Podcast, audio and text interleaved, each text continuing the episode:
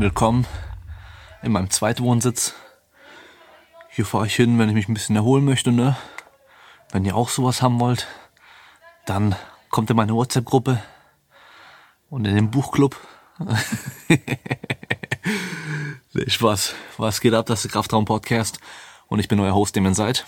Heute gibt's kein Walk and Talk, sondern heute gibt's ein Whirlpool and Talk oder Chill im Pool and Talk. Ich weiß noch nicht ganz genau, wie ich es nennen soll. Auf jeden Fall hatte ich ja über Instagram eine Umfrage gemacht, ob ihr lieber zu einem einzelnen Thema eine etwas ausführliche Episode haben wollt oder ein Q&A. Die Mehrheit wollte zwar eine ausführliche Episode zu einem Thema, aber da muss ich mich darauf vorbereiten. Und weil ich ja gerade bei meinen Eltern bin und äh, einfach auch noch das Video von letzter Woche und so weiter gemacht habe, hatte ich nicht allzu viel Zeit für sowas. Deswegen habe ich gedacht, wir fangen direkt mit dem Q&A erstmal an. Und da habe ich auch richtig, richtig viele Fragen bekommen diesmal. Und wir fangen einfach mal direkt unten an. Erste Frage, wann kommen die Banner? Und wer mir auf Instagram folgt oder das neueste Video schon gesehen hat, weiß, die Banner sind jetzt online. Kann man kaufen, kann man vorbestellen bis zum 31.05. Wir haben einmal den Kraftraum Podcast Cover äh, Banner. Das ist äh, Cover vom Kraftraum Podcast. Haben wir einmal als Banner. Und dann gibt's noch ein Stronger Than Yesterday im Anführungszeichen Consistency Banner. Genau, und die kann man jetzt eben erwerben und sich dann ins Home Gym, in die Pumpergarage, in den Kraftkeller, ins Schlafzimmer, wie auch immer hängen und äh, ein bisschen Kraftraum in das eigene Home Gym bringen. Dann machen wir mal weiter. Gute Unis für Sportstudium, wenn man Athletrainer werden möchte. Ähm, pff, das ist schwer zu sagen, weil die Studiengänge sind eigentlich alle gar nicht so extrem unterschiedlich, wie man denken würde oder könnte. Und es kommt eigentlich mehr darauf an, was du während dem Studium an Connections knüpfst und so weiter, als was du wirklich inhaltlich lernst, weil inhaltlich kannst du überall gut lernen und auch wenn sie sich ein bisschen unterscheiden und so weiter, die Schwerpunkte ein bisschen unterscheiden, es liegt am Schluss eh an dir, also was du draus machst. Es gibt so viele Sportwissenschaftler, die haben studiert und die haben keinen Plan von Training. Es gibt Sportwissenschaftler, die haben studiert, haben richtig Plan von Training. Es gibt Leute, die haben nicht Sportwissenschaft studiert, haben trotzdem Plan von Training. Ähm, von daher, es kommt wirklich auf die Connections drauf an, die du knüpfst. Und wenn du weißt, okay, ich möchte, keine Ahnung, in die und die Sportart gehen und der Olympischstützpunkt in dem Bundesland, äh, wo ich zur Uni gehen könnte oder will, der hat die und die Sportarten, die mich interessieren, dann macht es wahrscheinlich Sinn, auch vielleicht dorthin zu gehen. Also gerade wenn wirklich Athletiktrainer dein Ziel ist. Aber am Ende, wenn du dein Studium hinter dir hast, interessiert es dann eh groß keinen, äh, wo du studiert hast. Machen wir weiter. Welche Dysbalancen können bei Auftreten oder können auftreten, wenn man nur Deadlift, Backsquat und Bench macht, also Kreuzheben, Kniebeugen und Bankdrücken, wie beim Powerlifting auch. Und das ist immer äh, Disbalancen, die müssen irgendwo festgemacht werden. Das heißt, wer sagt, ab wann es eine Disbalance ist und ab wann es keine ist, äh, woran machen wir das fest? Und meistens schaut man einfach, was macht so die Durchschnittsbevölkerung. Oder wenn du jetzt Sportler bist in einer Sportart, was macht's? Oder wie sind die Kraftwerte in verschiedenen Bewegungen beim durchschnittlichen Sportler in deiner Sportart? Von daher, es kommt halt darauf an, mit wem du dich vergleichen willst. Ja? Also einfach so irgendwelche Disbalancen, die ja meistens dann auch gleich mit irgendwelchen Problemen oder Schmerzen in Verbindung gebracht werden, was auch wieder sehr, sehr fraglich ist. Ähm, ja, ist schwer zu sagen. Also du kannst theoretisch nur Kreuzheben, Bankdrücken Kniebeugen machen, bis an dein Lebensende, ohne Probleme zu bekommen. Du kannst aber auch machen und äh, fühlst dich wie ein Wrack. Kommt darauf an, eben, wie du es auch machst. Ja, Ich meine, Kreuzheben geht auf die komplette Rückseite, Kniebeugen ist gut für die Beinstreckerkette vor allem, Hüftmuskulatur und äh, Bankdrücken für die Vorderseite, drückende Muskulatur. Also du trainierst schon sehr, sehr viel damit. Es kann natürlich schon Sinn machen für dich, noch ein paar andere Sachen auch zu machen. Aber welche Dysbalancen speziell auftreten, kommt erstmal wieder auf die Person drauf an, das Individuum, weil wer zum Beispiel mich und der Nico vergleicht mit der Kniebeuge, der weiß, es sind bei uns zwar beides eine Kniebeuge, aber komplett unterschiedliche Übungen, die komplett unterschiedliche Auswirkungen bei uns haben und beanspruchen und so weiter. Von daher kann man pauschal einfach wieder nicht sagen. Kommen wir zur nächsten Frage. Wie sinnvoll ist es, Kniebeugen und Antritt, in äh, Klammern Sprint, in der gleichen Einheit zu trainieren? Ähm, wenn du schneller werden willst, kann es sinnvoll sein. wir haben Potenzierungseffekte. Das heißt, wenn du schwere Kniebeugen machst, am besten natürlich keine zwölf Wiederholungen, die dich danach komplett platt machen, sondern ja, drei, vier, fünf Wiederholungen vielleicht oder sogar weniger mit dem Gewicht, mit dem du bestimmt nochmal ein, zwei mehr schaffen würdest. Also schon schwer, aber nicht komplett maximal ermüdend. Ähm, dann hast du da so einen Potenzierungseffekt, dass du danach einfach besser sozusagen ansteuern kannst. So könnte man es nennen. Das heißt, danach kannst du ein bisschen besser sprinten. Meistens. Ein bisschen schneller sprinten, muss man sagen. Nicht besser, sondern schneller. Äh, wird vor allem natürlich beim Antritt und beim Start wichtig sein. Ähm, andersrum aber genauso. Das heißt, du kannst Sprints machen und hast ein paar Minuten danach einfach ein bisschen mehr ja, Ansteuerung oder Verbesserung für die Kniebeuge auch. Und bei den Sprüngen genau das Gleiche. Ähm, der Effekt, boah, lass mich überlegen. Ich glaube, ich habe im Kopf irgendwas mit sieben Minuten so hält der an. Ob das bei jedem genauso ist, ist immer die Frage. Also ich kann mir gut vorstellen, dass zum Beispiel Usain Bolt oder irgendein anderer top austrainierter Sprinter bei Weitem keinen so großen Effekt haben wird wie ein kompletter Anfänger, der halt nie sprintet. Oder auch nie Krafttraining macht. Ja, also kann schon sinnvoll sein. Ähm, es kommt natürlich auch mal drauf an, teilweise hast du keine andere Wahl, weil du hast einen Leichtathleten und der hat äh, ja, dreimal die Woche Leichtathletiktraining und hat zweimal die Woche danach noch Zeit, in den Kraftraum zu gehen und sonst kann er nicht trainieren, aus welchem Grund auch immer. Das heißt, dann machst du erst deine Sprints und gehst danach in den Kraftraum. Das passt. Ähm, ja, optimal zuerst dein Krafttraining zu machen, dann zu sprinten, ist wahrscheinlich nicht. Also ich würde schon, wenn es darum geht, schneller zu werden, zuerst deine Sprintgeschichten machen, dann erst das Krafttraining. Dann machen wir weiter mit sinnvolle Periodisierung, um in der Kniebeuge stärker zu werden für One Repetition Max. das ist eine Frage, die ist viel zu komplex oder da kommt viel zu viel zusammen, um die einfach und schnell zu beantworten. Ähm, du solltest wahrscheinlich so periodisieren, dass du halt zum bestimmten Zeitpunkt dann an deinem Höhepunkt bist, wo es auch nötig ist. Das heißt, du hast einen Wettkampf und willst da maximal stark sein. Und dann kannst du theoretisch von da aus zurückrechnen. Das heißt, du brauchst in der Regel ein paar Wochen davor, um halt zu pieken. Du machst davor einfach noch eine, eine richtige Kraftphase. Würdest davor ein Training machen, was vor allem auf deine Schwächen abzielt. Das heißt, wenn du weißt, okay, um maximal stark in der Kniebeuge zu werden in den nächsten acht Monaten zum Beispiel, werde ich erstmal eine große Zeit lang an der Grundlage arbeiten, an der Muskelmasse arbeiten, dass ich Muskelmasse draufpacken kann, um mein Potenzial zu erhöhen, um später auch mehr zu beugen, wenn ich dann meine Kraftphase, meine Peakenphase mache. Ja, also von daher, ich kann dir da pauschal nicht sagen, weil es bei jedem einfach unterschiedlich sein wird. Machen wir weiter. Nächste Frage. Wie ist der Unterschied in der Mechanik von Low Bar und High Bar Kniebeuge? Ähm, du bist theoretisch in der also man muss immer allgemeines sprechen, generell, weil es kann auch ein bisschen unterschiedlich sein. Ich habe schon Leute gesehen, die machen eine Safety Squat bei Kniebeuge und machen eine Low Bar Kniebeuge und die sehen beide genau gleich aus, weil ihre Hebel einfach so sind, dass es sich kaum unterscheiden wird. Ähm, dann gibt's aber Leute, bei mir zum Beispiel, da ist eine Low Bar Kniebeuge und eine Bar Kniebeuge schon auch optisch direkt einfach ein, ein deftiger Unterschied. Der, der größte Unterschied durch die unterschiedliche Handelablage, das heißt, wenn die Handel höher liegt, auf dem Nacken als auf, äh, im Vergleich zu den Schultern hinten, ist, dass der Hebel auf dem Hüftgelenk einfach höher wird. Das heißt, der Abstand zwischen Hüftgelenk und Hantel ist länger.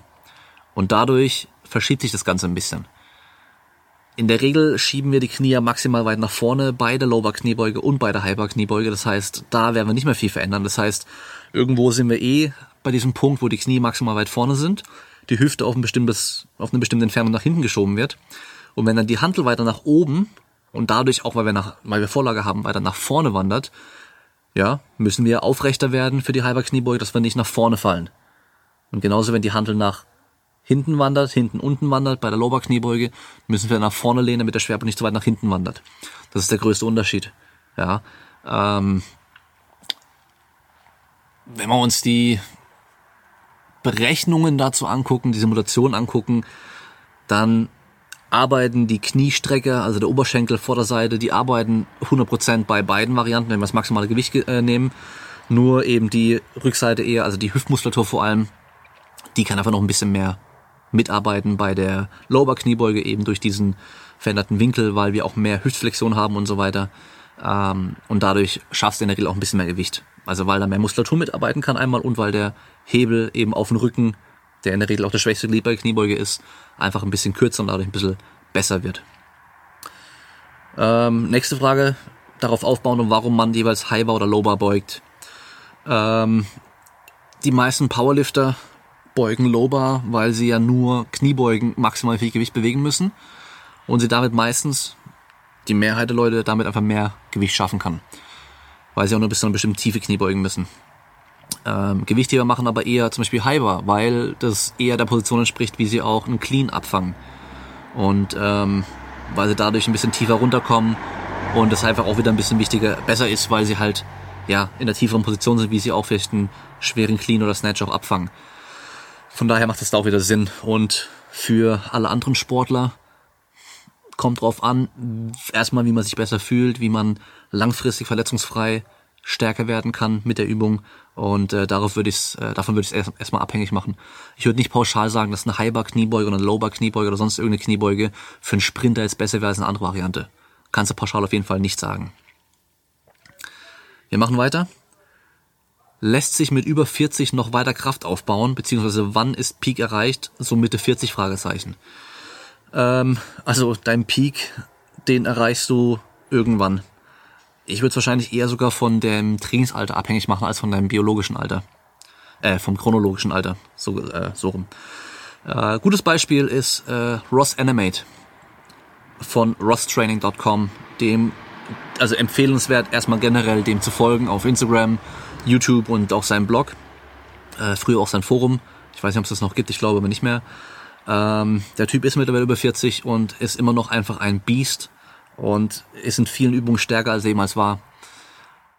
Trainierbar bist du in jedem Alter. Ja, das können wir ganz deutlich beobachten, auch wenn wir Senioren nehmen, die noch nie im Leben Sport gemacht haben oder die auch schon mal früher Sport gemacht haben. Aber die meisten haben ja dann schon stark abgebaut ab einem bestimmten Alter. Wenn wir mit denen Training machen, prozentual verbessern die sich genauso wie jüngere Leute auch. Prozentual aber das wichtige Wort, weil wenn die halt bei einer 40 Kilo Kniebeuge anfangen und eben nicht bei 100 Kilo Kniebeuge, und die verbessern sich um 50 Prozent, ist es halt einfach von der reinen, vom reinen Gewicht, was sie mehr bewegen können, einfach deutlich weniger. Aber sie sind trotzdem noch trainierbar, sie können immer noch besser werden. Also egal wie alt du bist, du kannst immer noch besser werden. Und ja, Peak ist halt schwer zu sagen. Ich meine, es gibt Powerlifter, die recht alt sind im Vergleich zu anderen Powerliftern also die wirklich mit 40 noch irgendwelche Titel gewinnen und äh, Rekorde aufstellen. Es gibt andere, die machen es mit 20. Meistens sind die, die es so früh machen, aber halt nach ein paar Jahren noch nicht mehr da. Also sind weg vom Fenster, also vom Wettkampf. Äh, sind nicht, nicht mehr Wettkampf drin und bringen meistens keine Leistung mehr oder sind verletzt oder sonst irgendwas. Ähm, Liegt es an der mangelnden Trainingserfahrung und eben dieses auch ein bisschen bewusster mit dem ganzen Problem, die man meistens hat, auch umzugehen, weiß ich nicht, aber kann man leider recht oft beobachten. Ähm, ich würde mir da keine Gedanken drüber machen. Ganz im Sinne von Consistency, stronger than yesterday. Einfach jeden Tag dein Bestes machen, so was du machen kannst und einfach immer versuchen, ein bisschen besser zu werden als der Tag davor. Oder immerhin es auch einfach ein bisschen besser zu machen als am Tag davor. Das kann nämlich auch schon einfach ein Ziel sein. Ja, dass die Leistung am Schluss, also wie viel Gewicht du wirklich bewegen kannst oder sonst irgendwas, gar nicht mehr, es wird auch bei den meisten nicht mehr irgendwann im Vordergrund stehen, sondern eben was du machst und was du versuchst zu machen. Machen wir weiter.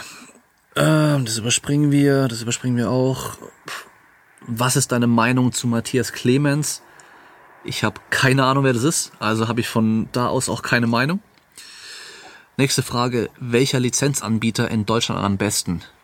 Ich gehe mal davon aus, ihr meint Fitnesstrainer-Lizenz und so ein Zeug und da würde ich auf jeden Fall die IST empfehlen und sonst erstmal niemanden.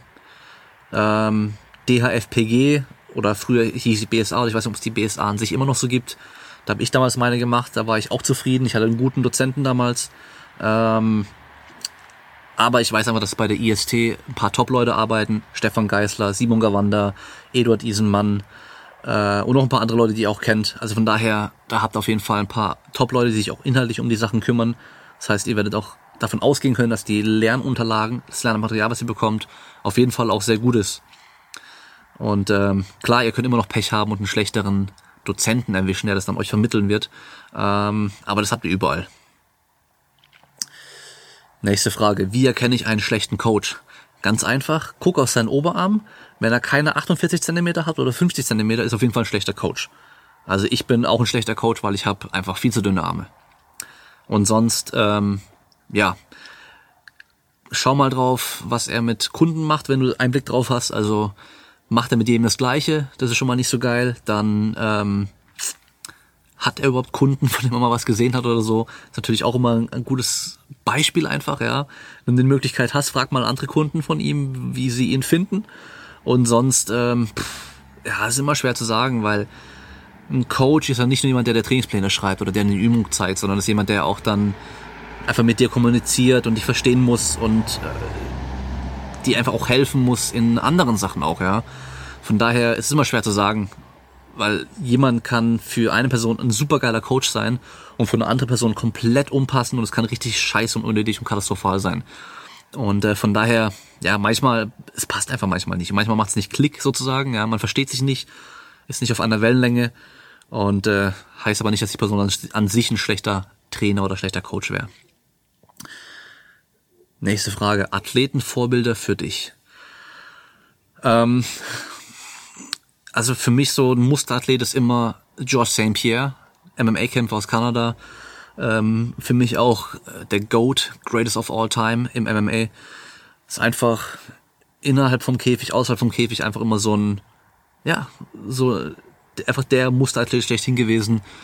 Immer respektvoll gewesen, immer einfach dominant gewesen, vor allem auch, auch die Leute in ihrer Disziplin dominiert.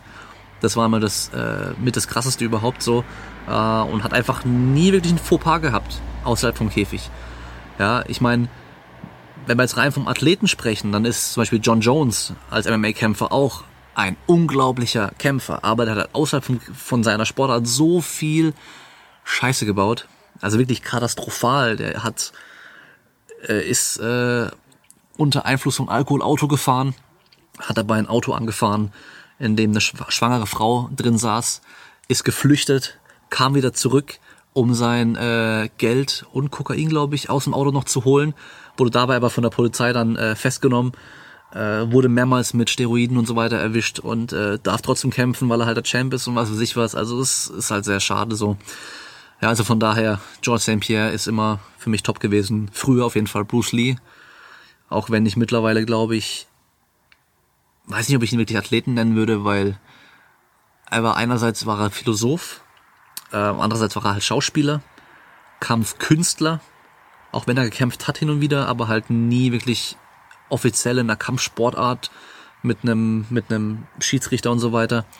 Ähm, ja, aber das sind so die Leute, die ich auf jeden Fall cool finde. Wir machen weiter. Wie mit dauernden Rückschlägen im Training umgehen. Oh, das kenne ich ja nur zu gut. Äh, wer meine, meine eigene Trainingskarriere so ein bisschen kennt, hin und wieder mal im Podcast gehört hat, der weiß, dass ich vor allem früher ja so mit dem Kopf durch die Wand wollte und äh, auch wenn es irgendwie weh tat oder sonst irgendwie, habe ich immer einfach weitergemacht und gedacht halt mehr hilft. Also mehr ist besser, aber besser ist besser. Erstmal, das müssen wir auf jeden Fall erkennen. Das heißt, einfach nur mehr machen oder mehr Gewicht nehmen ist nicht unbedingt das Richtige, sondern wir müssen es besser machen. Und besser kann eben auch sein, dass wir mal eine Pause einlegen, dass wir mal ein bisschen weniger hart oder weniger oft trainieren oder einfach ein bisschen komplett mal pausieren. Das kann auch wichtig sein. Ähm, auch für den Kopf manchmal.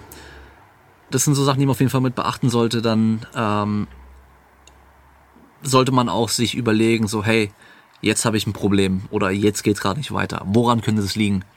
Was mache ich vielleicht falsch? Was kann ich verbessern? Ja, und nicht einfach denken so, oh, scheiße, mir tut es weh, jetzt mache ich ein bisschen Pause und dann mache ich genau das gleiche wieder weiter. Und dann drei Wochen später tut es wieder weh und dann mache ich wieder Pause und dann fange ich wieder genau mit dem gleichen an. Also ich glaube, Einstein hat gesagt, immer das Gleiche zu tun, was anderes zu erwarten, ist Wahnsinn. Und da ist auch was dran. Und im Training haben wir das aber allzu oft. Also man sieht die Leute, die machen immer genau das Gleiche. Ja, also das ist so auf jeden Fall. Mach dich nicht verrückt, dass, dass es nicht so läuft und guck lieber, also lösungsorientiert, schau, was du verbessern, verändern kannst und äh, woran es liegen könnte. Es geht weiter. Schulterverspannungen oder steifer Hals nach Schlaf. Hast du Tipps zur Entspannung oder Lockern? Also du kannst es so wie ich machen und übelster Pimp sein und im Whirlpool hocken. ja, nee, also ähm, äh, manchmal passiert es einfach. Ich hatte es letztens auch erst wieder. Ich habe äh, irgendwie kurz blöd rübergeschaut, auf einmal hatte ich einen steifen Hals. Ähm, du kannst massieren, rollen und den ganzen Kram, den kannst du machen, das wird akut helfen. Wichtig auf jeden Fall ist, versuchen aus der Schonhaltung rauszukommen, ist so meine Erfahrung. Also, wenn du natürlich keine Verletzung hast, einfach nur irgendwie aufgewacht bist und denkst, boah, ich bin so ein bisschen versteift, Bewegung hilft. Ja, einfach bewegen, so gut wie es geht. Ähm, das merkst du ja auch, dass du dann, wenn du dich ein bisschen bewegt hast, geht's meistens auch besser, wenn du dann wieder rumliegst und dich nicht bewegst. Danach ist es wieder ein bisschen steifer. Ähm, ja, das sind so die Sachen, die du machen kannst. Aber meistens geht es auch von alleine wieder weg. Nächste Frage. Wenn man ein okayes Home Gym hat, bei Wiedereröffnung der Gyms weiter zu Hause trainieren, wegen Social Distancing, oder ins öffentliche Gym gehen? Ähm, ich glaube, in dem Fall sollten wir nicht egoistisch sein und an die anderen Leute auch denken. Und jeder, der ein Home Gym hat, sollte einfach weiterhin bei sich zu Hause trainieren, weil du kannst bei dir zu Hause trainieren. Leute, die jetzt keine Möglichkeit haben, zu Hause zu trainieren, aus welchem Grund auch immer. Es ist ja teilweise einmal eine Geldsache, sie haben vielleicht nicht das Geld, um sich Equipment zu kaufen. Dann einfach eine, ein Problem von der Lieferbarkeit her. Es gibt kein Equipment aktuell. Das heißt, die meisten, die jetzt noch ein Equipment, äh, sich Home Gyms kaufen wollen, die kriegen nichts mehr. Die kriegen vielleicht noch, wenn sie Glück haben, eine Langhantelstange. Dann fehlen noch Gewichte, es fehlt eine Bank, ein Rack oder was weiß ich. Die meisten haben da auch schon keine Chance mehr. Dann der Platz. Vielleicht wohnst du in der WG und hast halt nur ein Zimmer mit äh, 15 Quadratmeter und da passt halt einfach nicht mehr rein. Ähm, du wohnst in, der Mietswohnung mit den Mietern unten drunter und was weiß ich. Also es gibt genug Gründe, warum man kein Home Gym haben könnte. Generell, wo ein Wille ist, ist auch ein Weg, klar. Aber jeder, der ein Home Gym hat, sollte wahrscheinlich weiter zu Hause trainieren und den Leuten, die eben ins Gym gehen müssen, einfach die Chance geben, da hinzugehen und eben auch dort weiterhin Social Distancing einhalten zu können, ähm, in Ruhe trainieren zu können und eben nicht die Studios zu überfüllen, auch wenn es nicht nötig ist. Ja, ich weiß nicht, ob jetzt in jedem Studio eine maximale Kundenzahl vorgegeben wird oder sonst irgendwas. Auf jeden Fall wäre es natürlich da dann auch wieder mies, wenn, wenn ich mit meinem Home Gym, also mit meinem Gym, was ich habe, trotzdem jetzt ins nächste Fit One oder so gehe und jemand anderem den Platz wegnehme, der halt nicht zu Hause trainieren kann. Also das wäre so meine, meine Überlegung zu dem Punkt. Ähm, ja, und wenn du halt, ich weiß, ich finde zu Hause trainieren eh geil, von daher, warum auch nicht? Jetzt hast du schon Home Gym, dann versuchst du lieber da noch ein bisschen geiler zu machen. Gönn dir einen geilen Banner, Kraftraumbanner.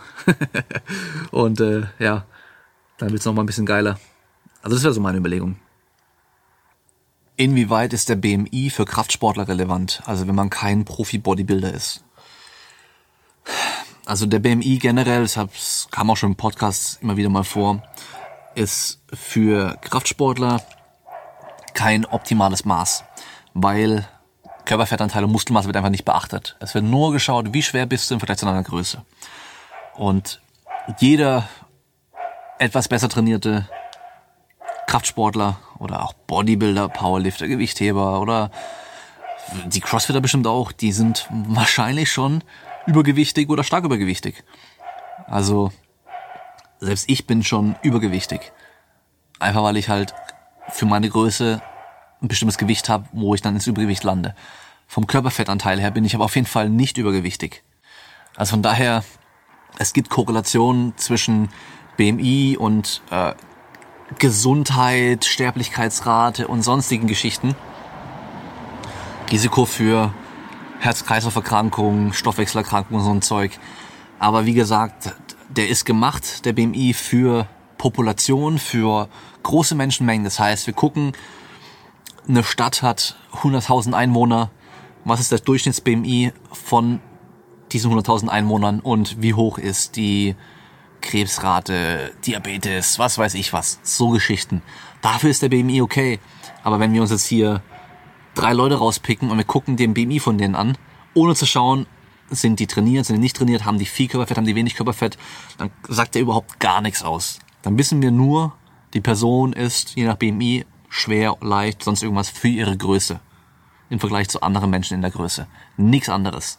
Gesundheitlich überhaupt kein Faktor dann. Ja, also von daher ähm, überhaupt nicht relevant. Wenn ich viel schwitze, ist es ein Zeichen für eine schlechte Fitness. Habe in den letzten drei Jahren 20 Kilo zugenommen, Mischung aus Fett und Muskeln und bin 33 Jahre alt. Also Schwitzen ist eigentlich nur ein Mechanismus in deinem Körper, um deinen Körper runterzukühlen.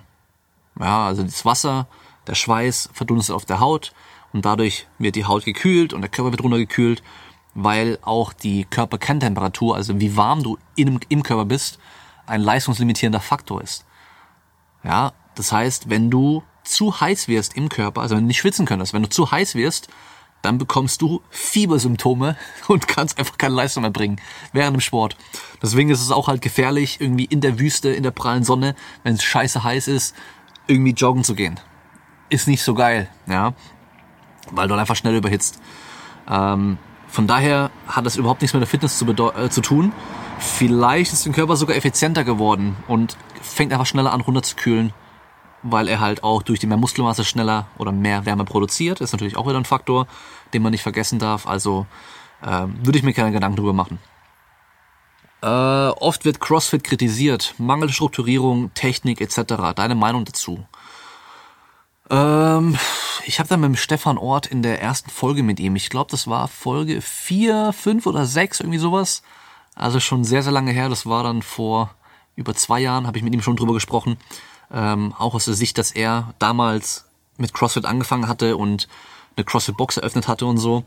Ähm, wie überall sage ich mal. Also wir, wir, wir sehen es im Powerlifting zum Beispiel auch. Wir hören immer wieder Horrorgeschichten von irgendwelchen Trainern in Kraft-3-Kampfvereinen, die ihren Athleten halt die schlimmsten Pläne, die beschissensten Übungen, Techniken und sonst irgendwelche Ratschläge geben ähm, oder sich dann irgendwie über Trainingspläne beschweren, die die Athleten von sich aus machen. Gute Trainingspläne von ähm, guten Leuten.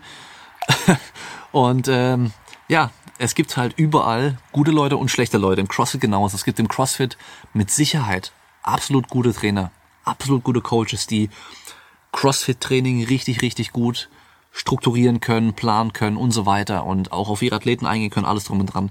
Dann gibt's aber auch wieder diese äh, CrossFit Level 1 Hansis, die halt einfach Wochenendseminar gemacht haben, eine CrossFit Box aufmachen, weil sie es geil finden, weil sie selber vor eineinhalb Jahren mit CrossFit angefangen haben und 20 Kilo abgenommen haben.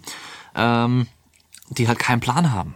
Und allen Leuten halt genau die gleichen Pläne geben oder halt mit jedem genau das gleiche machen, nicht drüber nachdenken, hey, die 50-jährige Frau hier, die einfach nur ein bisschen abnehmen und fitter werden möchte, die hat noch nie im Leben Krafttraining gemacht oder irgendwie Sprünge und sonst irgendwas gemacht und die macht jetzt 100 Boxjumps. Vielleicht nicht so sinnvoll. Also gibt sie überall. Ja, ähm, CrossFit hat viele, viele gute Aspekte. Einmal wieder dieses einfach zurückgehen an die Langhantel, an die Klimmzugstange, Kurzhantel, Gewichte, einfach Gas geben. Ich äh, Schagel hat immer ballern, einfach ballern, ja. Das ist geil. Das hat nämlich ähm, vor vielen Jahren im Fitnessstudio irgendwie gefehlt. So, wenn man die Allgemeinheit angeschaut hat. Ähm, dann halt auch erstmal der Aspekt mit den Frauen, dass viel, viel mehr Frauen dadurch wieder zum Kraftsport gekommen sind. Auch super geil. Äh, das Kreide erlaubt ist, das Gewichte fallen lassen erlaubt ist, jetzt wieder in vielen Studios die keine CrossFit-Box sind, weil einfach halt CrossFit so populär ist. Und halt dann der Community-Aspekt, dass Leute halt da hingehen und Teil der Community sind und dadurch auch dabei bleiben. Das ist natürlich super, super wichtig, weil du kannst das beste Training haben, wenn du es nicht machst, weil du es nicht durchziehst. Oder weil du keinen Bock drauf hast, weil dich niemand antreibt, weil du einfach kein, kein, weil du nicht hingehst, dann, dann bringt's dir nichts. Und CrossFit ist da halt genial, weil halt viele Leute einfach die sind dann Crossfitted, die verkörpern es voll. Die kaufen sich dann die Crossfit-Klamotten, die ziehen dann die Socken an, die, die Nanos oder die Metcons, die Schuhe und die machen alles wie ihre großen Vorbilder und so und leben das halt voll. Und deswegen machen sie es dann und ziehen es durch und das ist natürlich gut. Ähm, ja, Gewicht heben auf extrem viele Wiederholungen mit viel Ermüdung ist nicht so geil. Ähm, dann haben wir eben das Problem mit dieser Rhabdomyolysis, ähm, dass halt Leute, die einfach nicht vorbereitet sind auf solche Belastungen, halt extreme Umfänge auf einmal machen in der Einheit mit extrem exzentrischen Belastungen, also diese ganzen Kipping-Pull-Ups zum Beispiel, wenn man auf einmal hunderte von macht in der Einheit und man es gar nicht kennt. Und dann macht man, macht man, macht man immer, immer wieder das unten reinschwingen, ja. Das ist natürlich eine starke Belastung. Und auf einmal hat man halt äh, braunen Urin, weil halt Muskelmasse durch den Urin ausgeschieden wird. Und kann lebensgefährlich sein. Und das sehen wir halt seit CrossFit auf dem Markt ist, einfach deutlich häufiger, als es davor gesehen wurde. Ja, aber es liegt auch nicht am CrossFit an sich, sondern eben, dass Leute unvorbereitet dann diese Sachen machen. Und das kann natürlich halt auch in anderen Sportarten passieren. Ja, also ähm, CrossFit an sich ist nichts Schlechtes. CrossFit an sich ist auch nichts Gutes. Es kommt immer darauf an, wie man es macht. Genauso wie Yoga. Ja, wenn jetzt jemand kommt und sagt, du musst Yoga machen gegen deine Rückenschmerzen, pauschal, oder Yoga ist gut gegen Rückenschmerzen, pauschal, dann würde ich sagen, nö. Es kommt drauf an. Es gibt Leuten, denen hilft's und andere Leute, die haben damit eher noch mehr Probleme. Und bei CrossFit genau das Gleiche. Ja, CrossFit kann richtig geil sein, kann aber auch scheiße sein. Es kommt darauf an, wie du es anwendest und was du damit machst. Machen wir weiter. Vitaminpillen, ja, nein. Verleitung zu ungesunder Ernährung und sind umstritten Wirkungen. Ähm, also das ist so ein Thema, mit dem ich mich nie wirklich groß auseinandergesetzt habe. Das Ding ist, was wir wissen, ist, dass Vitamine, Mineralien und Spurenelemente und so weiter aus der natürlichen Nahrung, also aus den Pflanzen zum Beispiel, wo sie drin sind, aus dem Gemüse, aus dem Obst und so weiter, generell besser aufgenommen werden können als aus irgendeiner Pille, Kapsel, sonst irgendwas. Weil man einfach nicht nur diesen einen Stoff braucht, sondern eben auch noch andere Sachen, die da mit drin sind, die teilweise helfen, das einfach aufzunehmen. Und ähm, man sollte auf jeden Fall nicht so, wie soll man sagen, die, die Vitaminpille als, ja, wie soll man sagen, als, stell dir vor, du, du bist ein Fahrradschlauch und du hast ein Leck, du hast ein Loch und die Vitaminpille ist dann aber nicht dann, äh, wie soll man sagen, der, das äh, Flickmaterial, sondern einfach nur ein Stück Tesa. Das geht vielleicht so ein bisschen, aber halt nicht gescheit. Ja, und eine gescheite Ernährung wäre einfach das Richtige in dem Fall. Okay, es war ein scheiß Beispiel, aber ihr wisst, was ich meine. Also man sollte nicht denken, okay, ich äh, fresse nur noch Scheiße, ich fresse einfach nur noch Chicken Nuggets und Ketchup und sonst gar nichts mehr und nehme eine Vitamintablette, um halt meine ganzen Vitamine, Mineralien, die ich brauche, einfach aufzunehmen. Das funktioniert nicht. Ja. Also das würde ich auf jeden Fall nicht machen. Rest Day ein Muss, auch wenn man sich jeden Tag top fühlt und Lust hat zu trainieren.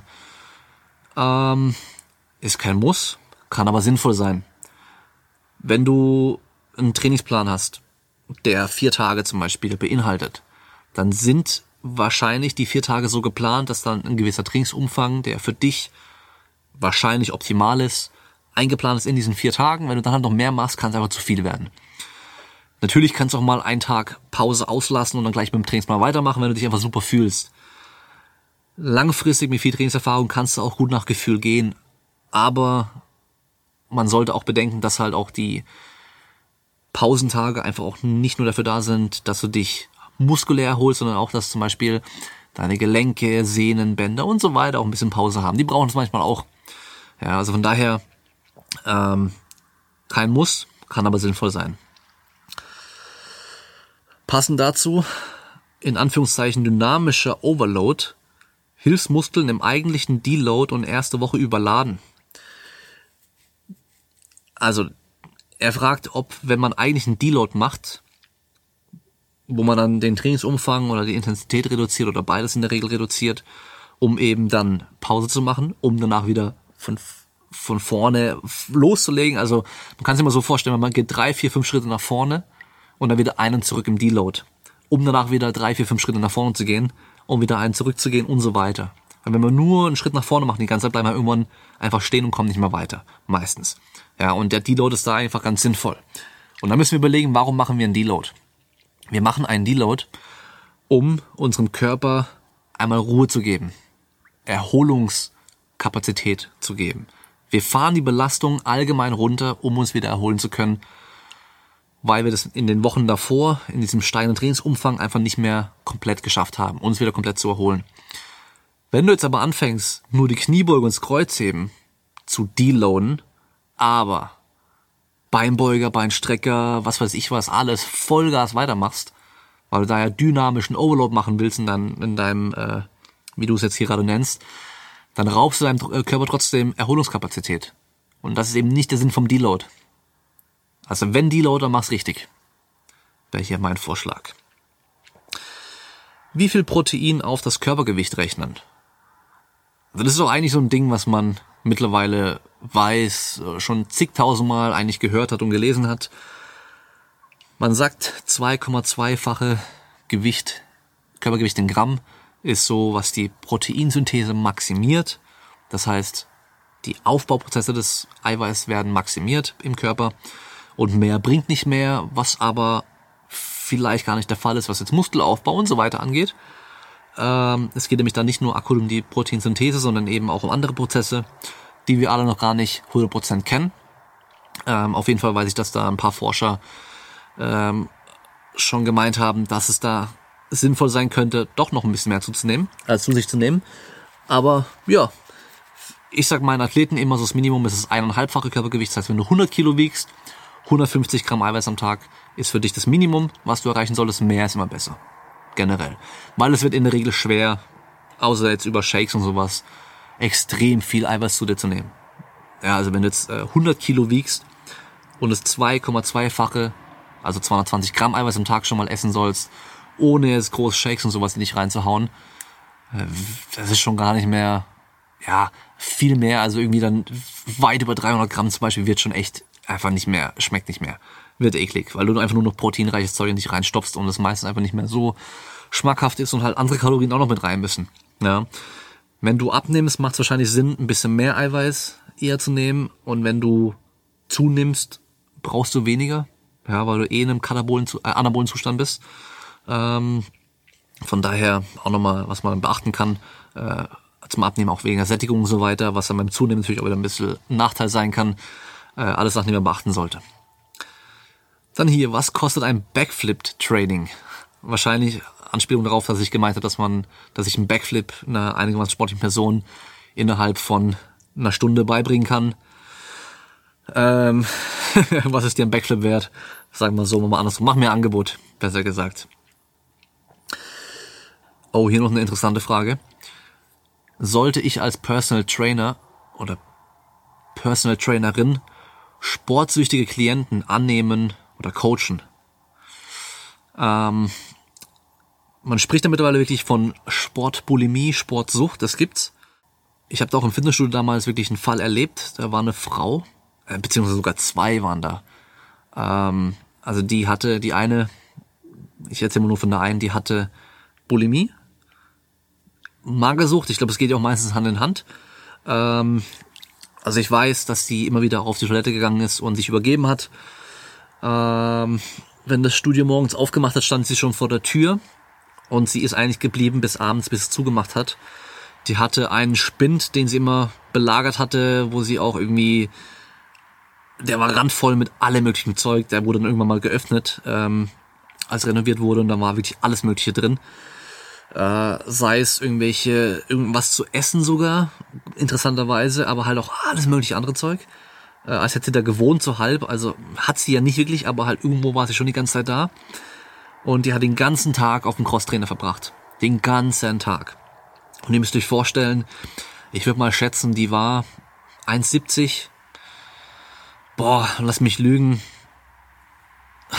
Wie schwer war die? Boah, das ist schon echt schwer zu schätzen. Aber ich würde mal schätzen, was mit so 45 Kilo vielleicht.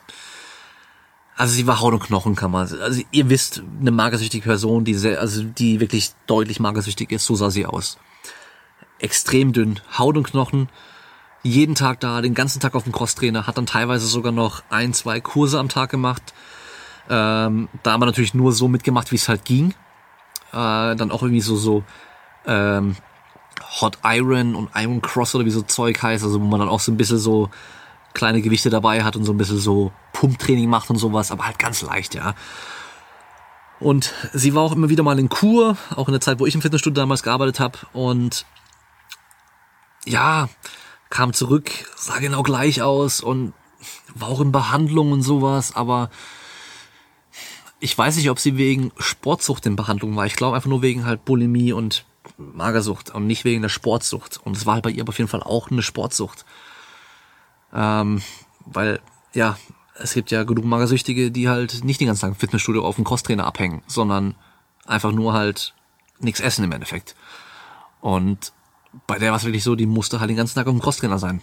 Und halt auch irgendwie Kalorien verbrennen und sowas. Und dann wollte sie irgendwann auch Muskeln aufbauen und wollte zunehmen und kam zu mir, hat gemeint, ob ich ihr einen Trainingsplan machen kann und ihr Übungen zeigen kann und so. Und dann habe ich ihr dann habe ich das auch gemacht mit ihr eine Einweisung und so weiter. Und das war schon ganz komisch so, weil sie halt die Übung auch nicht ausprobieren wollte, dass sie zeigen wollte und so und den Plan auch dann nicht gemacht hat. Sie hat dann irgendwie in der Woche dann vielleicht so ein, zwei Mal dann irgendwie so ein bisschen so am Seilzug so Curls und Trizepsstrecken gemacht, so besser als nix, okay, aber es ist halt eigentlich nichts Richtige für sie gewesen, theoretisch. Sie hätte lieber gar nicht ins Fitnessstudio kommen sollen. Ja, da hat sie eben dann die Kurse für sich entdeckt, wo sie ja auch Krafttraining macht. Ja, und ähm, ich, es ist halt schwer, wenn man als Personal Trainer dann irgendwie die Anfrage bekommt von so einer Person, wenn man halt dann sagt so, hey, ähm, ich glaube, du hast da ein Problem. Oder wenn, wenn du schon sagst, äh, Person mit Sportsucht, dann geht man davon aus, sie hat es dir vielleicht auch gesagt. Oder du denkst es vielleicht auch nur, dann ist natürlich auch immer ein bisschen schwierig, das einfach so zu sagen, dass man glaubt, dass die Person ein Problem hat. Weil du darfst natürlich nicht diagnostizieren, du darfst nicht einfach davon ausgehen, dass es so ist. Ja, du kannst natürlich dann im Gespräch fragen, so, okay, hey, du bist doch schon so schlank, äh, was ist denn dein Ziel? Wenn die dann halt sagt abnehmen, dann ja, okay, du sagst, du willst abnehmen, aber du bist doch schon so extrem schlank vielleicht, weißt du? So, ähm, vielleicht solltest du gar nicht so viel Sport machen oder du machst schon so viel Sport und willst noch mehr machen, es gibt auch zu viel. Es ist super schwer und ich, ja, ich würde wahrscheinlich auch einfach versuchen, das eher abzulehnen und zu sagen so, hey, ähm, ich bin voll, ja, ich kann nicht mehr Leute aufnehmen gerade oder ähm, das ist nicht, äh, nicht ein Bereich, mit dem ich mich sehr gut auskenne vielleicht, so das, was du machen möchtest, ja. Ähm, sehr schwer und würde ich wahrscheinlich vom Fall auch abhängig machen, weil ich gehe mal davon aus, wenn du es nicht machst, dann macht's halt, dann geht sie zur nächsten Trainerin und sucht sich halt da die, die Person, die halt mit dir das dann macht. Und ob die dann gut ist, ist die Frage. Das ist nämlich immer das Ding, ja. Also, auch wenn es vielleicht nicht das Beste für die Person ist, lieber machst du Schadensbegrenzung mit der, als dass jemand anderes vielleicht Vollgas weitermacht, was dann halt nicht so gut wäre. Ähm, ja, und dass du halt dann vielleicht versuchst, das ein bisschen positiv zu beeinflussen, zu sagen so, hey, mir fällt auf, dass wenn wir mal eine Einheit ausfallen lassen mussten, dass du dann echt, ja, das äh, dass du dann ein schlechtes, sehr stark, sehr arg schlechtes Gewissen hast oder was weiß ich, was dann aufkommt, ja, dass du das als Aufhänger nimmst, um zu sagen, so, hey, vielleicht, ja, solltest du dir mal in der Richtung mal Hilfe suchen. Ja, ich glaube, ich bin da gar nicht der Richtige, aber ich, ich kenne jemanden, ich kann dir jemanden empfehlen. Vielleicht hast du ja jemanden, den du empfehlen kannst, so. Ja, ist natürlich ein sehr, sehr schweres Thema und ähm, ohne jetzt mehr zu wissen, weiß ich nicht, ja, also musst du dir nochmal Gedanken drüber machen. Vielleicht direkt schon mal mit jemand anderem sprechen, der da sich auskennt in dem Bereich. Vielleicht irgendwie ein Psychologe, Sportpsychologe, weiß nicht genau, wer da helfen kann und äh, dir da Hilfe einholen. Und äh, ja, nochmal das Gespräch mit der Person vielleicht suchen und gucken, wie du helfen kannst. Weil am Schluss wollen wir ja helfen und darum geht's ja auch. So, wir machen weiter. Für Neueinsteiger. Wie man am besten mit Studienlesen anfängt und sie kritisch hinterfragt. Ähm, da würde ich dir raten, erstmal dich über Methodenlehre und Statistik zu informieren. Da gibt's von der IUBH auf YouTube ähm, einen Kanal, das ist so eine Online, so eine Fernuni.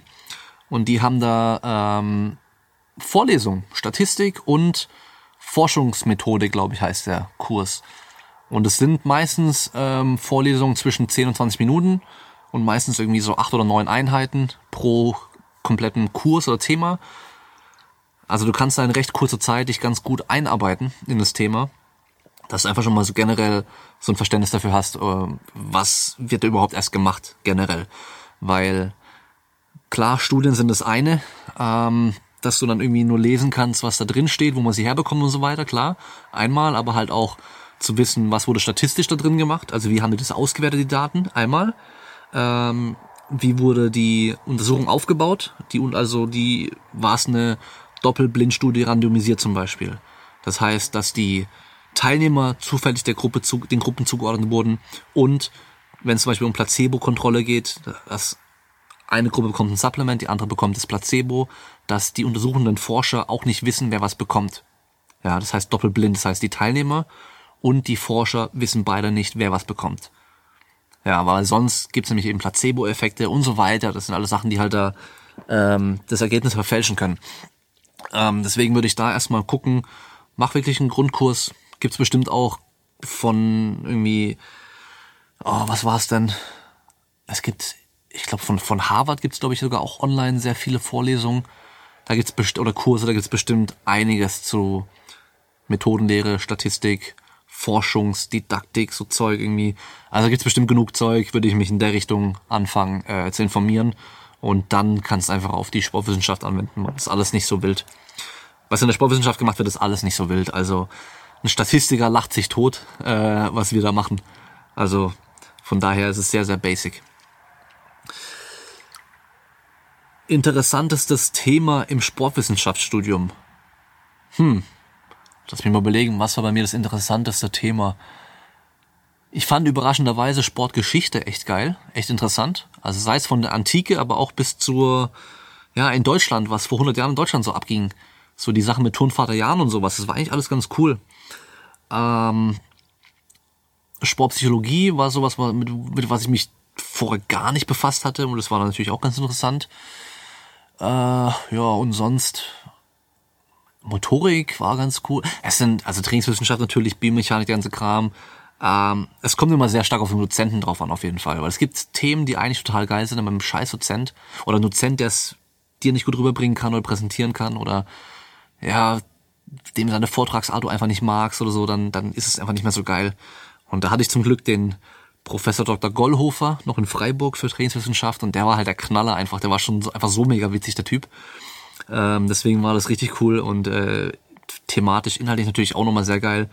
Von daher, äh, ja, kommt drauf an. Ist wahrscheinlich auch von Uni zu Uni, von Studiengang zu Studiengang unterschiedlich. Krafttraining bei Spastikern. Ähm, habe ich mich persönlich noch nicht wirklich mit befasst, weil ich noch mit keinem Spastiker direkt zu tun hatte. Im Trainingslager letztes Mal war ein Spastiker mit dabei, aber mit dem habe ich kein Training gemacht. Ich habe ein bisschen geschaut, was er gemacht hat ähm, einfach mal ein bisschen beobachtet nur und äh, mit dem Trainer ein bisschen gesprochen gehabt. Ähm, und die haben halt auch gesagt, was sie halt so machen. Und da weiß ich, dass sie halt mit einem Personal Trainer mal eine Zeit lang gearbeitet haben, der einfach früher einfach nur ein Fußballer war und keinerlei Ausbildung und nichts hat. Und damit eben halt sehr, sehr viele, zum Beispiel so Planks und so ein Zeug gemacht, sehr viel statische Sachen. Ähm, was für ihn nicht so gut war, weil er einfach viel mehr verkrampft hat dadurch. Und äh, ob es allgemeingültig ist bei Spastikern, keine Ahnung. Bei ihm war es auf jeden Fall nicht gut. Äh, ja, von daher, wenn ich eins weiß, dann ist das Training mit normalen Menschen, also die keine Behinderung oder sowas haben, schon ja immer unterschiedlich, von Person zu Person einfach individuell unterschiedlich. Aber die Bandbreite oder wie stark unterschiedliches Training sein kann, ist bei Menschen mit Behinderung nochmal viel, viel größer. Ja, also selbst wenn ich mir jetzt zum Beispiel den Nico Kappel und den Matthias Meester anschaue, die zwei, sind beide kleinwüchsig, sind beide ungefähr gleich groß. Ja, aber die Art und Weise, wie sie trainieren, ist schon mal sehr stark unterschiedlich. Weil beide einfach stark unterschiedliche Probleme haben. Nico hat noch nie mit dem Rücken Probleme gehabt. Oder nie wirklich gravierende Probleme im Rücken so gehabt. Und Matthias wurde halt operiert am Rücken schon. Weil er halt einfach so dermaßen Probleme hatte. Ähm, von daher kannst du halt auch nicht sagen, bei Kleinwuchs machst du so und so. Kommt immer drauf an. Was machst du für die aktive Regeneration? Ähm, gezielt oder geplant eigentlich nix. nee, also ich versuche einfach generell ähm, aktiv zu sein, also spazieren gehen und so weiter. Ich spiele mit meinem Kind, mit meinem Sohn, das ist auch immer aktive Regeneration, wobei ich da auch teilweise eher danach Schmerz, mehr Schmerzen habe als vorher, weil wir immer recht wild unterwegs sind und der halt auch nicht wirklich aufpasst und seinen Kopf sonst wohin haut und so Zeug. Also von daher, nee, also so aktive Regeneration, wenn dann halt spazieren gehen und sowas, einfach locker bewegen. Das ist das Einzige, was ich wirklich geplant mache. Da vielleicht auch nochmal zu empfehlen von die fünf Säulen des sportlichen Erfolgs, die Erholung oder Regenerationsfolge anhören, weil da wirst du nämlich merken, dass zum Beispiel aktive Regeneration erst an dritter Stelle steht in der Hierarchie der Wichtigkeit der Regeneration. Ja, also passiv stehen noch davor und halt Schlaf als allererstes. Wie lässt sich Cardio am besten mit Powerlifting kombinieren? Zum Beispiel nach dem Training oder andere Tage.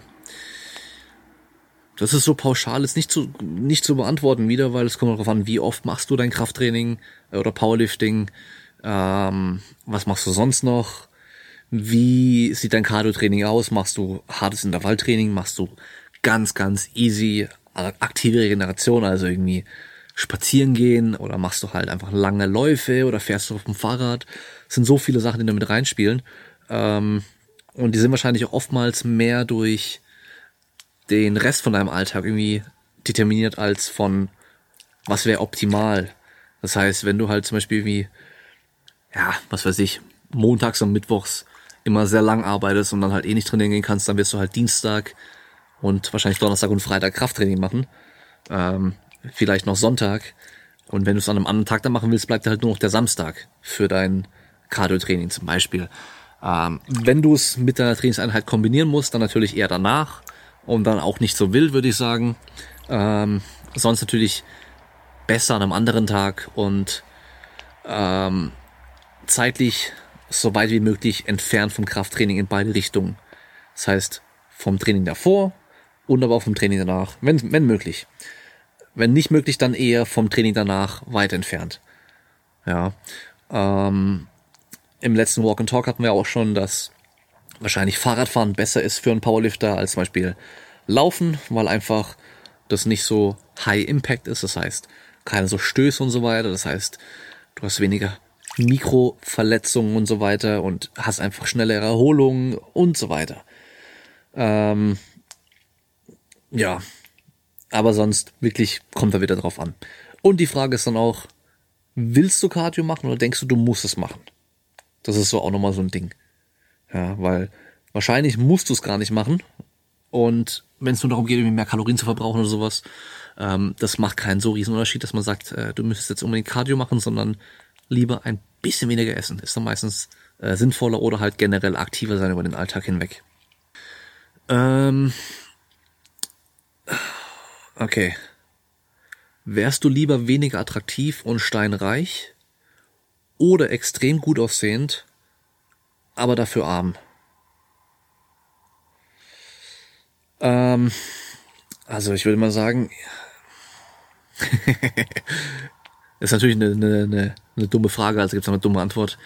Ich bin ja schon extrem gut aussehend und ich bin dafür aber auch schon extrem arm. Deswegen müsst ihr auch meinen Banner kaufen damit ich meinem Sohn Windeln kaufen kann. nee, also das Ding ist, du kannst natürlich dein Aussehen an sich nicht groß beeinflussen. Also wie dein Gesicht aussieht. Klar, mittlerweile machen die alle möglichen Scheiß mit Operationen und sowas, aber wie ähm, mein bester Mann Bill Börde schon gesagt hat, die meisten, die sich da so extrem operieren lassen, sehen halt irgendwann nicht mehr aus. Also die sind dann 50 und denkt, dann, sie sehen aus wie 27, aber sie sehen nicht aus wie 27, sondern sie sehen nur aus wie so ein, wie so eine 27-jährige Eidechse. So allerhöchstens, ja. Und man sieht einfach nur komisch aus. Und man weiß einfach nicht mehr, wie alt die Leute sind. Naja, also von daher, reich werden kann man immer. Ähm, und aussehen, ach, was, was heißt schon attraktiv? Weil attraktiv ist ja bei Männern meistens auch, da ist halt dieses Reichsein auch nochmal ein Teil mit davon leider oftmals und ähm, das spielt ja Aussehen nur als kleiner Teil mit rein insgesamt. Von daher ähm, es ist mir eigentlich ziemlich egal, muss ich sagen.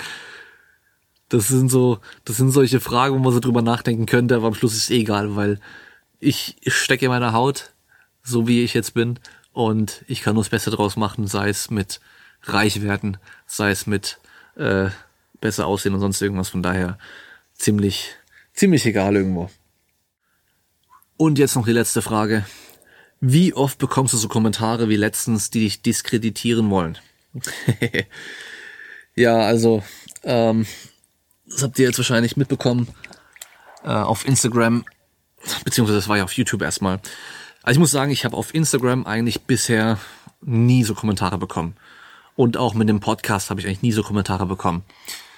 Ähm, ich glaube einfach, dass halt Podcast als Format so ein Ding ist, was sich halt erstmal nur Leute wirklich anhören, die es auch bewusst hören wollen und nicht nur einfach so mal nebenher zufällig passiert, weil ich ja gerade davor irgendwie ein Pumper-Video von keine Ahnung wem angeschaut habe und dann wurde mir zufällig das angezeigt, ich habe mal draufgeklickt so. Das passiert bei Podcasts ja nicht.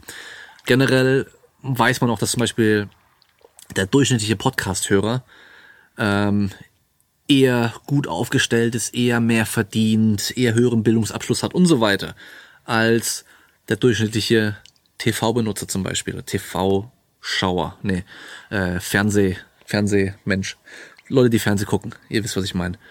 Ähm, das macht natürlich, glaube ich, auch nochmal was aus. Dann bei Instagram ähm, ist es einfach nicht so anonym.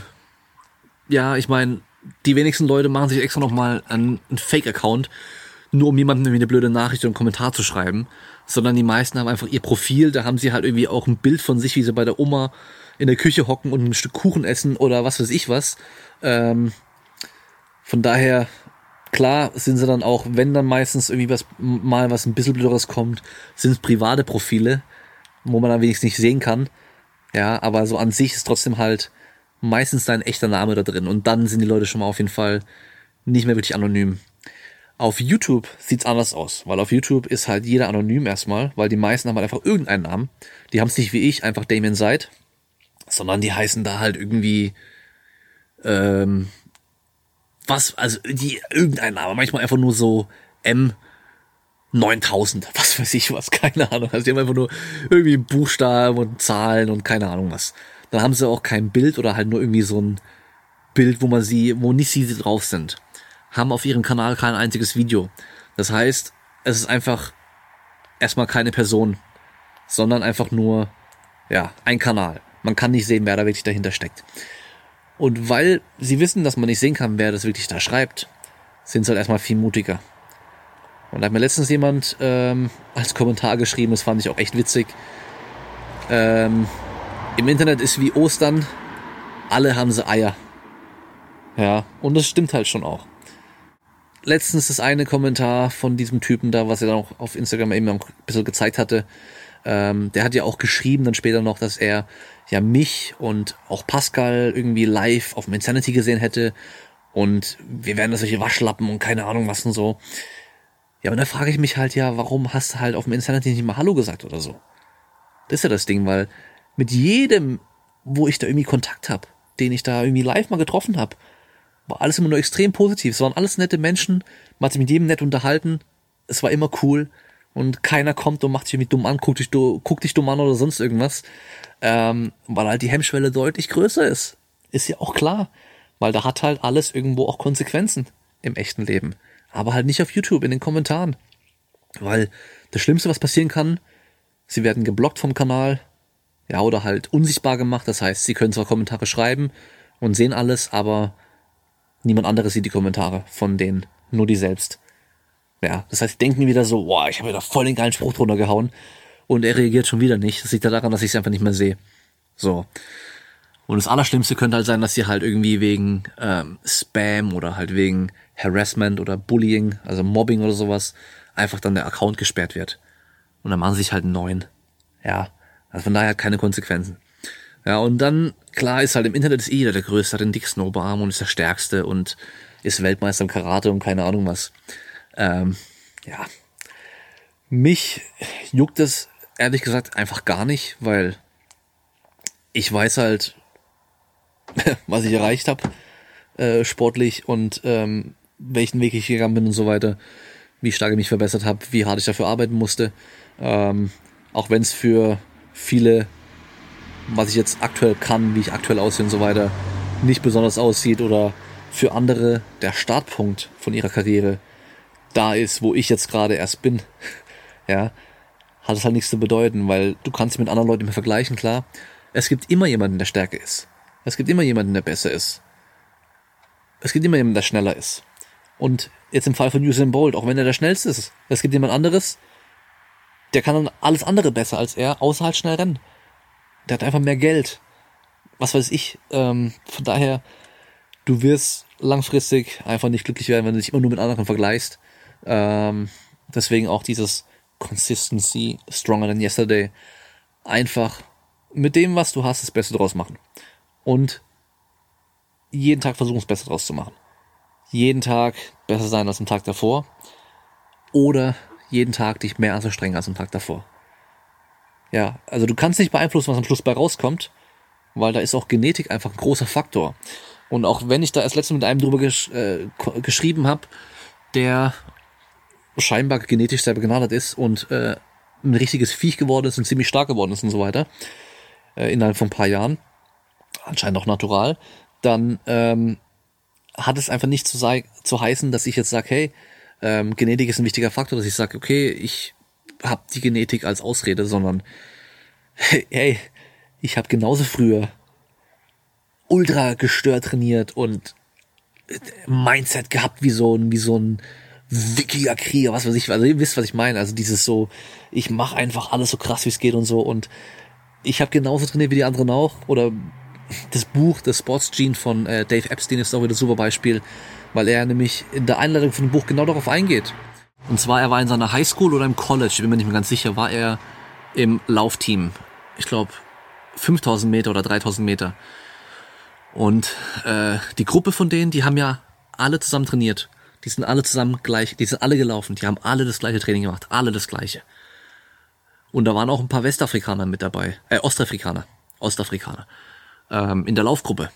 Und die haben genau das gleiche Training gemacht wie er. Und seine anderen, ich sag jetzt mal weißen, äh, mit, mit Sportler in der Gruppe oder Kollegen. Und das Ding war, dass die einfach mit dem gleichen Training sich extrem viel mehr verbessert haben als er. Und er hat sich dann gefragt, so, hey, woran liegt denn das? Haben die einfach bessere Gene? Oder, oder was ist, was ist der Unterschied? Weil das Training kann es nicht sein, wir machen genau das Gleiche. Und es ist einfach so. Deswegen können wir halt auch einfach beobachten, dass bestimmte Typen, bestimmte ähm, Nationen, Abstammungen, was weiß ich was, Körpertypen, Körpergrößen und so weiter, einfach in verschiedenen Sportarten sehr häufig auftreten, weil sie halt einfach prädestiniert sind dafür. Und was ist da ausschlaggebend? Komplett die Genetik. es ist einfach so.